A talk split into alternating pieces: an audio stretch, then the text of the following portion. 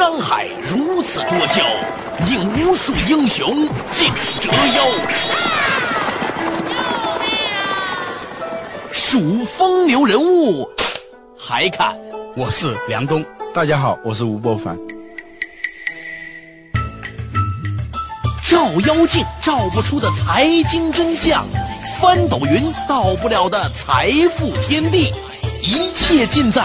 两个男人孕育五年，梁东吴伯凡帮你坐着打通经济生活任督二脉，东吴相对论。好戏马上开场。坐着打通经济生活任督二脉，大家好，欢迎收听今天的东吴相对论，我是梁东，对面的依然是二十一世纪商业评论主编吴伯凡，伯凡你好，大家好，哎，伯凡，你有没有发现一件很奇怪的事情？就是所谓的心想事成啊，最近啊，有一个冯姓企业家到处在跟人推荐一本书，这本书的名字呢叫《秘密》啊，冯姓企业家逢人便向人说秘密。啊，于是呢，我也找到这本书来看一下，这本书呢，整本书其实你找。明白一句话就可以，不用看这本书了。这句话说什么呢？说你只要敢于对自己的未来进行想象，宇宙就会把这些东西都给你。你想要什么，就会得到什么。啊，那就四个字：心想事成嘛，对不对？啊。为什么有的人会心想事成，有的人却接连厄运？什么是自在我和外在我？两者的合力会产生怎样的结果？吸引力法则会带给我们想要的吗？欢迎收听《东吴相对论》，本期话题：好运气、坏运气。当你想今天。千万不要堵车，那一定会堵车，因为你想的是堵车这个具象的事情。当你想说，哎，我要成为一个什么什么样的人的时候呢？哎，居然也成为了这种情况呢，似乎在我们现实生活中呢，也是屡有印证。比如说，在五年之前，我们两个人在一个餐桌上，是吧，聊得很愉快。当时呢，所有人说，哎，老吴，你要是和梁东你们俩一起做一个节目的话，就一定很火了。哎，当时呢，我们还说，那好吧，就搞一个叫东吴会客室的。然后呢，我们俩似乎什么也没有做。就待着了是吧？我就要我还在凤凰工作，你在二十一世纪。后来呢，我又去了百度啊，你还在二十一世纪。后来我说百度出来了，哎，有一天你们的一个贵报纸的有个人叫沈浩的人就回来找我说，哎，梁东，你有没有兴趣和老吴一起来做一个什么电台节目什么的？因为呢，二十一报信呢有兴趣呢做一些电台方面的尝试，于是就有了我们两个人哈，周末都挺忙的两个人，非要跑到演播室里面做。所以呢，有的时候呢，今天的你往往是昨天的你想象的一个。结果，嗯，我不知道我们收音机旁边的听众朋友有没有想过，今天你做的事情是不是都和你以前想象的有关呢？《秘密》这本书，这里头好像是引了福特的一句话，就是那个福特的创始人亨利·福特说：“我现在的一切都是过去思想的结果。”还引了很多很多人的话。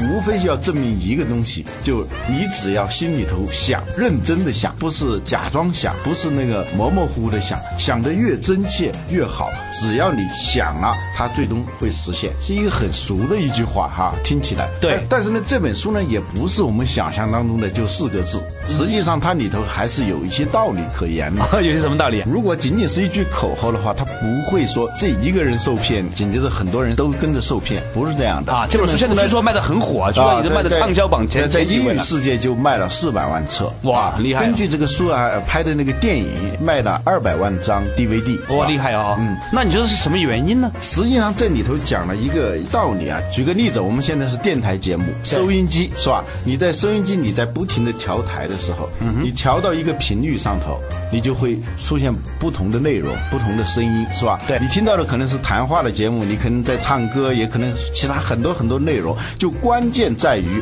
你调到什么频道上了，对吧？我们一个人是什么样子，他就把人比喻成就像一个收音机一样。你能成为什么样子，你一定是在某个频率上头。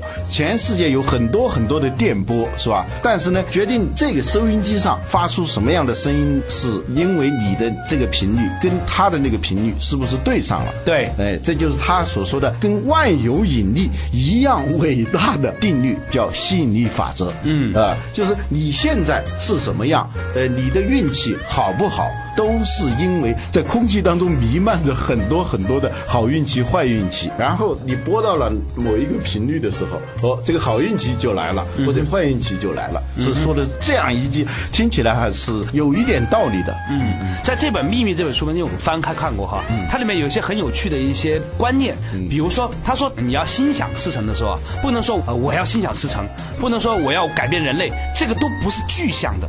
他特别强调你要想要什么呢？一定要非常非常的具象。比如说你想要一款车，那么你一定要把这款车画出来，甚至天天盯着看。时间长了之后呢，哎，就有一天或者呢就有机会，你终于就有了一个这样的车啊。但同时呢，他又特别强调一个观念，他说这种宇宙听到的东西啊，他听不见不要怎样，嗯啊，他只能听见不要怎样后面的那个怎样的东西。举个例子，他又区分了两个词。我们说心想事成，这个想是什么呢？嗯想翻译成英语也可以说 want，对。吧？也可以翻译成 imagine。这两个想是不一样的，有什么不一样呢？一个是想要啊。呃一个是想象。啊哈。啊，他所说的呢是，当你要的是一种想象足够的真切呢，是那种想象，所以他有时候他把它翻译成你的思想，翻译成心象，这个象就是形象的象，啊，心里的在内心存着的那个形象，而不是说你仅仅是想要那个东西，想要那个东西它很模糊的，你是想不来的，很难得到。呃，对。对。呃这里头涉及到一个话题，就是好运气和坏运气，是吧？这个话题呢，一听呢很敏感，有点迷信的成分啊对。我们相信好运啊，相信坏运，虽然很迷信，但是我们所有的人几乎在某个时候都会有迷信的时候对啊。有一个宗教学家说过，在没有风险的地方是没有宗教也没有迷信的，但是一旦有风险了，你面对的是一个有风险的境况的时候，你就肯定会产生某种迷信。所以你看到我们去出席各种各样的会的时候，那些企业家身上不是带着什么护身符，就是什么佛珠啊，什么什么，大家还是很相信这些东西的。嗯哼，那关于好运气和坏运气，是不是有一些更严肃一点的这个研究方法来发现某些的趋势呢？还是几年前就看到有一个英国的心理学家，他对好运气和坏运气进行了心理学的研究。他发现一个结论呢，有点让人惊讶，就是这个好运气、坏运气是可以从科学上得到解释的。哎，这个我很有兴趣啊！啊他，怎么解释呢？他的研究程序是这样的：就找了两千个自己认为是运气很好的人，别人也认为他们是那种要风得风、要水得水的，就那样的人就。比较 lucky 的人啊，嗯，还有一种呢，就真的是比较倒霉蛋呃倒霉的，就灾星高照啊啊。有一个管理学上有一个比较搞笑的定律，叫墨菲定律啊。墨菲定律他说的就是倒霉到极点，说一个事情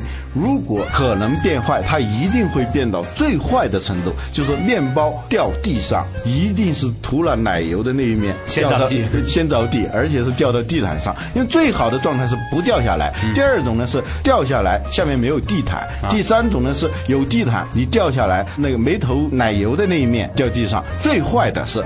一个你面包不能吃了，第二地毯也脏了，对。就是最坏的结果。就有一类人，有一类企业，他总是让人觉得很奇怪。别人呢，就多少年犯不齐的那些错误，他一犯他就全犯齐了，啊那种灾星祸不单行的啊，就是俗话说的那种喝凉水也塞牙缝的那种人，是吧？对对。对他就选了两千个这样的人。啊哈。后来呢，他就对他们一个一个的进行了访谈，发现这两类人，就这两千个人和那两千个人，他们在心理习性上非常的不一样。有什么不一样呢？就是运气好的、比较 lucky 的这些人，对。他们想问题的方式，一个是积极思考的那种方式，他想事情的时候总是朝积极的那一面在想，啊，而且呢，他想的东西很真切，他要得到一个什么结果的时候，他好像是想象的那个东西跟真的一样，就是越想越强烈，甚至分不清楚，有时候这个是自己想象的还是真的是这样。所以当他得到这个东西的时候，好像是似曾相识的那种感觉，嗯啊，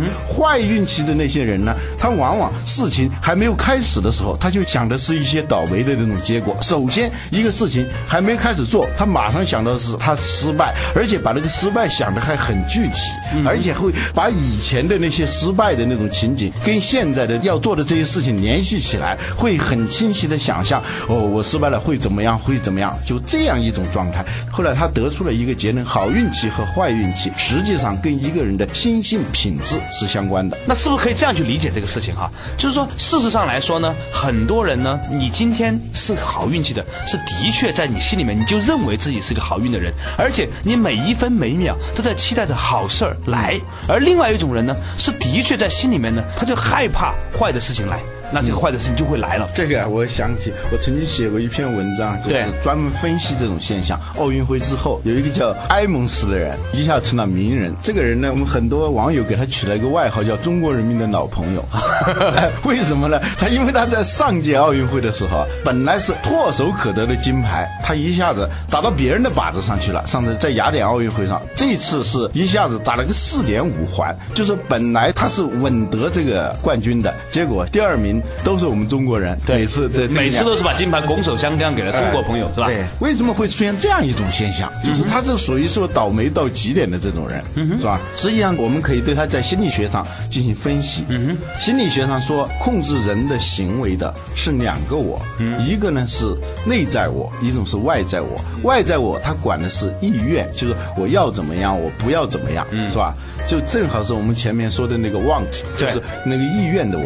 还有一个是意。向的我，就是说，我们的行为有时候它是受你这个内心的那种想象的那种情景支配的。举一个例子，你站在一个高楼上，你就会清晰的想象自己有可能掉下去，看见那个下面的像蚂蚁似的这个人。实际上这是一种可能性了，但是你想呢，可能在这种强烈的刺激下，意向啊越来越清晰。所以呢，有的人甚至会，如果心理控制能力不强的，他甚至是就有掉下去的那种可能。有一个哲学家曾经说过，人。自己以为自己很强大，是可以控制自己的，但是人实际上是很脆弱的。他举了一个例子，放在地上一个木板，你从这头走到那头，你轻松的就走过去了。但是你想想，这个木板要是放在两个楼之间，对，要从这头走到这头来，你反复的告诉自己说，哦，其实没问题，我刚才在地面上，我的脚根本就没有碰到外面，根本没有失足的。但是不管你怎么告诉自己说我不会掉下去，但是这种掉。下去，这个意向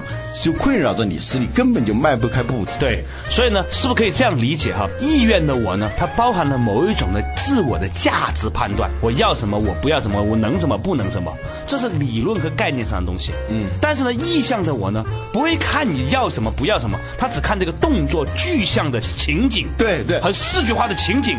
我不要掉下去，他这个掉下去，这是一个意向，不要是一个意愿。对，我们常常会发现说，我们不要堵车，其实往往会堵车。为什么？因为不要呢是听不见的，上帝是听不见的，宇宙听不见的，自己心灵听不见的，听得见的只是堵车这样的一个特别视觉化的感受。对，视觉化的感受，这一点说的非常对。就在《秘密》这本书里头，他就强调这种视觉化，就是说我们的行为或者外面影响我们的东西，实际上。它是受意向的。到底这个秘密，刚才博凡讲的这一堆东西，它蕴含着一个对我们什么样的启示呢？哎，稍耐一下性子，广告回来之后，依然是东吴相对论。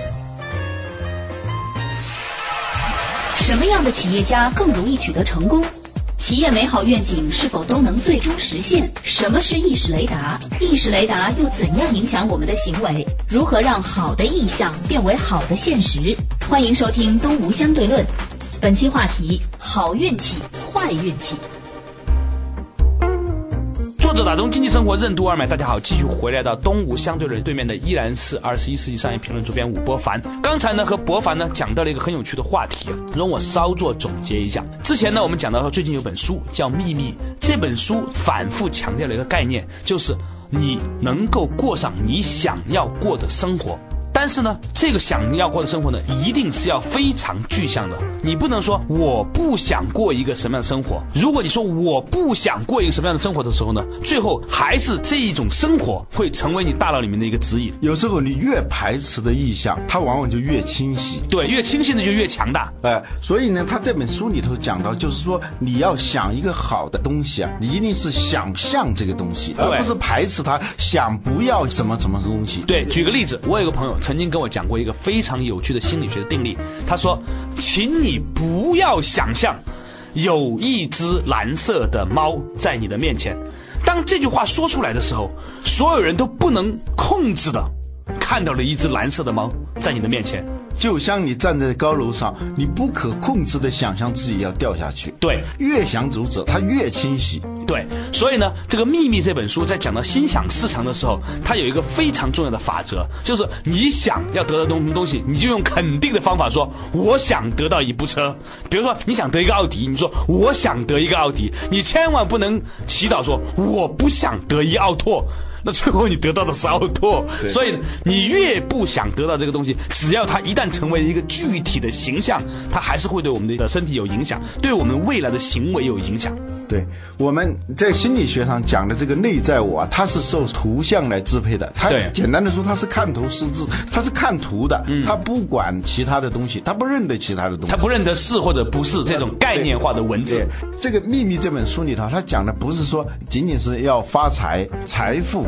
健康，还有一种快乐的生活等等，这都是我们想要的。我们要想象这种健康，而不是去。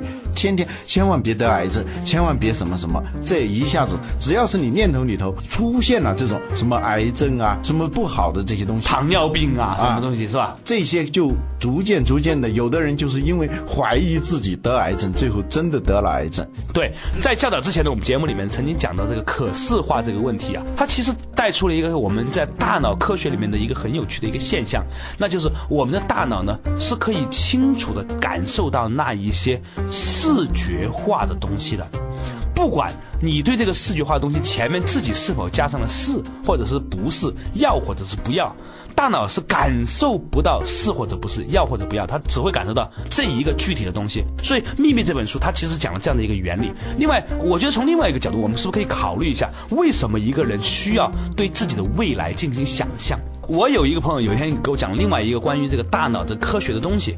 他说啊，其实人的脑呢是分成三个维度的。第一个维度呢叫做本能脑，这个本能脑是什么呢？比如说你饿了想吃这种东西呢，叫本能脑。第二个呢叫动物脑，动物脑是什么呢？是对过去有记忆的。比如说一只狗，它看见你常常喂给它东西吃的时候，它就会对你摇尾巴。条件反射啊，条件反射了是吧？啊，但是呢，动物和人有个很大的区别，是因为人呢还有一个人脑，这个人脑呢是动物脑没有的。这个人脑是负责什么呢？负责对未来的没有发生的事情的想象。动物很难想象这样的一个情形，它只能对过去有记忆，但是它不能对未来有想象。但是人脑是可以的，所以呢，有一些人呢就很成功的把把这种对未来的想象开发出来，成为他人生事业的一个指南，也成为他的企业的指南。我们常常说，在企业里面说，这个公司要有 vision，vision 是什么？翻译过来叫愿景。愿景、愿望和景象，景象是有视觉化的东西的。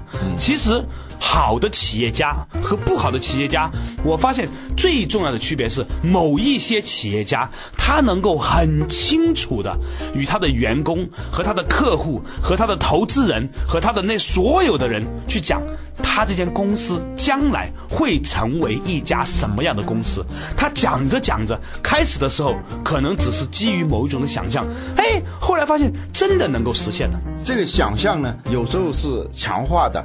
我们在过去节目里提到过，呃，有一种叫做意识雷达或者叫心理雷达的东西，就是当你买了一辆新车，呃，你会发现街上有很多。跟你牌子一样的车，当你太太怀孕的时候，你发现街上有不少孕妇，并不是说突然一下子哦，孕妇就多起来，是因为过去你的头脑当中没有孕妇这个意识，所以你那个意识它就检测不到出现的这个现象。这个秘密呢，它里头讲到有一个法则，就叫所谓的吸引力法则，是跟万有引力法则一样伟大的一个法则，是因为你现在置入了某种东西。然后呢，外界的好的东西，它就会进到你这里头来。这个意识雷达这个事情啊，让我想起了很多年之前有一个朋友跟我讲过的，他为什么要祈祷？他说他发现他每一次祈祷之后，过一段时间呢，都能够心想事成啊。他得到的东西，他的所有的生活都是他曾经祈祷过的。我问他是为什么？他说以前呢，年轻人没有文化的时候呢，真的以为有有如神助。后来呢，他发现，如果从另外一个维度来解释，也是说得通的。怎么说呢？比如说，当你明确的想我要过这样一种生活的时候，那么你很显然有意无意的，你会去关心这样生活有什么样的资源和条件，你也会跟别人去分享你的理想。那么。当生活来临某些选择的时候，你自然而然的会选择一些更倾向于成为你理想生活的那条道路去选择，朝那边方向走。于是呢，你最终终于走到了你想成为的那样一个人。嗯，这里头也是跟那个意识雷达相关的，就是外界每天都发生很多很多的事情，对，但是呢。只有你心里面想到这样的时候，你头脑中已经在那儿挂号了。对，所以这个一出现的时候呢，马上就这个信息你就把它接收下来了。再举一个例子啊，两口子在家里面看报纸，晚上睡觉以前拿着同一份《新京报》在看啊，我拿着同一份《二十一世纪经报》在看吧。可能呢，老公呢就关心股票啊、期权呢啊等等东西，老婆呢就关心生活方式的东西。所以两个人在看同一份报纸，你说你们两个看到了什么？如果背对背采访的话，会发现两个人看的是完全不同的两份报纸，因为两个人的意识雷达不一样。对，他的内心的意识雷达不一样。所以呢，如果我们每一天都在祈祷我们要什么什么样的时候呢？其实，在我们内心有了这样一个意识雷达，每一天我们接触到不同的人，每一天我们接触到不同的资讯啊，每一天呢我们接到不同的机会。会，那么你的雷达呢，就会去选择那一些更帮助你那一个方向走向你心里面想去的那个方向的那一些事情。当你每天这样去选择的时候，最终你就会成为那样一个人啊！很多年之前，我曾经看过一句话，我觉得这句话对我影响了一辈子。他说：“一个没有方向的船，任何风都不是顺风。”所以，当我们能够理解这句话的时候，我们就会发现说，其实所谓的祈祷，所谓的心想事成，它是有它的内在的心理学的原因的。那就是，当我们内心对于未来自己想成为一个什么样的人，想获得什么越明确的时候，越有利于我们在无序的生活流里面去截取最有助于你成为那样的一些信息和力量和帮助。为什么英国哲学家培根说，先知之所以很灵验，是因为我们只注意到那些应验了的事情，没有注意那些没应验的事情。这是什么意思呢？就是我们在生活当中，我们任何感知都是选择性的，都是呃先入为主的。你这个先入为主，就是跟你的意识雷达相关的。所谓意识雷达，用《秘密》这本书里头的话讲呢，就是一个频率。你设了一个频率，然后呢，有很多的电波，哎，你就正好跟那个频率就对上了。对，他就能接收这个。其他的人他没有这个频率，他就扫描不到这个信号的时候，他可能是接收到另外的一些东西。所以他说，你一定要注意你的心理状态，尤其是像现在经济不景气的时候，如果你老是想的都是。一些失败的，呃，或者说一些负面的消息，或者一些对自己是一些负面的一些定位的话，你可能就每出现一件什么事情。你的频率就调到那个负面新闻那那一个频率上，所有事情都被解读成这个样子了啊！对，今天我们做这期节目，其实想说明一个什么事情哈？想说明的就是所谓的好运气和坏运气都是你自己选择的。当你选择我要过一种正向积极生活的时候，你的好运气就接踵而来。当你自我暗示你要过一种坏的生活的时候，或者不要过这种坏的生活，但是这种东西只要一旦成为一个视觉印象的时候，糟糕的事情它也会。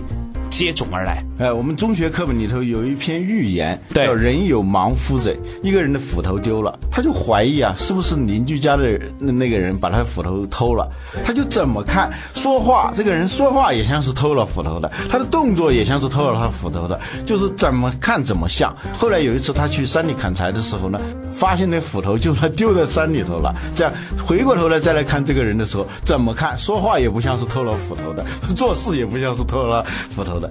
哎，那这个故事呢，就再次说明呢，在我们的内心里面，当形成了某种的判断和印象的时候呢，其实整个世界的印象在重组。这就是说，在我们的内心为什么要变成一个积极正向的人的一个原因。今天我们做这期节目，不纯粹是讲这一本书，我觉得更重要的就是对于未来我们应该如何想象。前段时间有一本书叫《重新想象》，很多人。在面临困境的时候，他都会顺着这个困境去朝坏的方向一步一步想象下去，于是他的命运就真的堕入到了那种负面的想象当中了。在这个时候，我们要做什么？在最困难的时候，当一个人最困难的时候，一个企业最困难的时候，他应该停下来，重新的重组自己对未来的美好想象。嗯，把你的意识的频率调到正向思考的这个频率上头，而不是一些负面思考的这个频率里头。要不然你是什么样的频率，你收到的就是什么东西。对啊，或者你调到了好运气的这个正面解释，对世界的正面解释这个频率上头，好，你就会过滤那些坏的、负面的那些信息、那些想象，然后呢，不断的强化。对，当有一个事情来临的时候呢，你就会慢慢慢慢的把这种力量调整过来了。这个事情呢，在我们结束之前呢，可以再举几个具体的例子和大家一起分享一下。我们会不会发现说，有一些太太常年怀疑自己先生有不忠的行为，最后呢，让她的先生呢由一个只是心动，最后变成了行动的过程。所以啊，今天我们要总结一下呢，就是从《秘密》这本书里讲起，《秘密》这本书告诉我们说，我们想要得到的东西，一定要勇敢、大胆、具体的去想它。如果从心理学的角度上来说，它是有可能实现的，是因为你越具体的想象你要怎么样，那么你就越清楚的知道你在现实生活中作何选择。于是慢慢慢慢，你成为你一个你想象那样人的机会就会越来越大了。这是第一个点。第二个点，我们要特别告诉大家，我们的大脑具有某种的视觉化的特性，所以我们千万不要去想不要怎样怎样。否则的话，你的生活还是会朝着你所讨厌的、你不指望的那个方向一步一步前进过去。对于我们的企业管理也是如此啊。这本书里有一句话：“你每一个思想都是实在的，它是一种力量。”这说起来很抽象，实际上呢，它应该译成你的每一个念头都是实在的，都最终会变成一种力量，是一个吸引力法则。你会吸引好的意向，最后变成好的现实。所以呢，就有如刚才老吴所说的意愿和意向的关系，大脑只能记得住你的意向，那就是我不要的那一个具体的东西。所以有些坏的东西根本不要在自己的头脑中出现，就不要去想它。这也解释了为什么我们常常在出去的时候不要堵车，你就一定会碰见堵车的原因。所以，我们对于未来我们的经济、我们的企业的发展也是如此。我们也希望说，每天要想象的是，我们的公司会越做越好，我们的员工会越来越快乐，我们的市场会越来越大。好了，感谢大家收听今天的东吴相对论，我们下一期同一时间再见。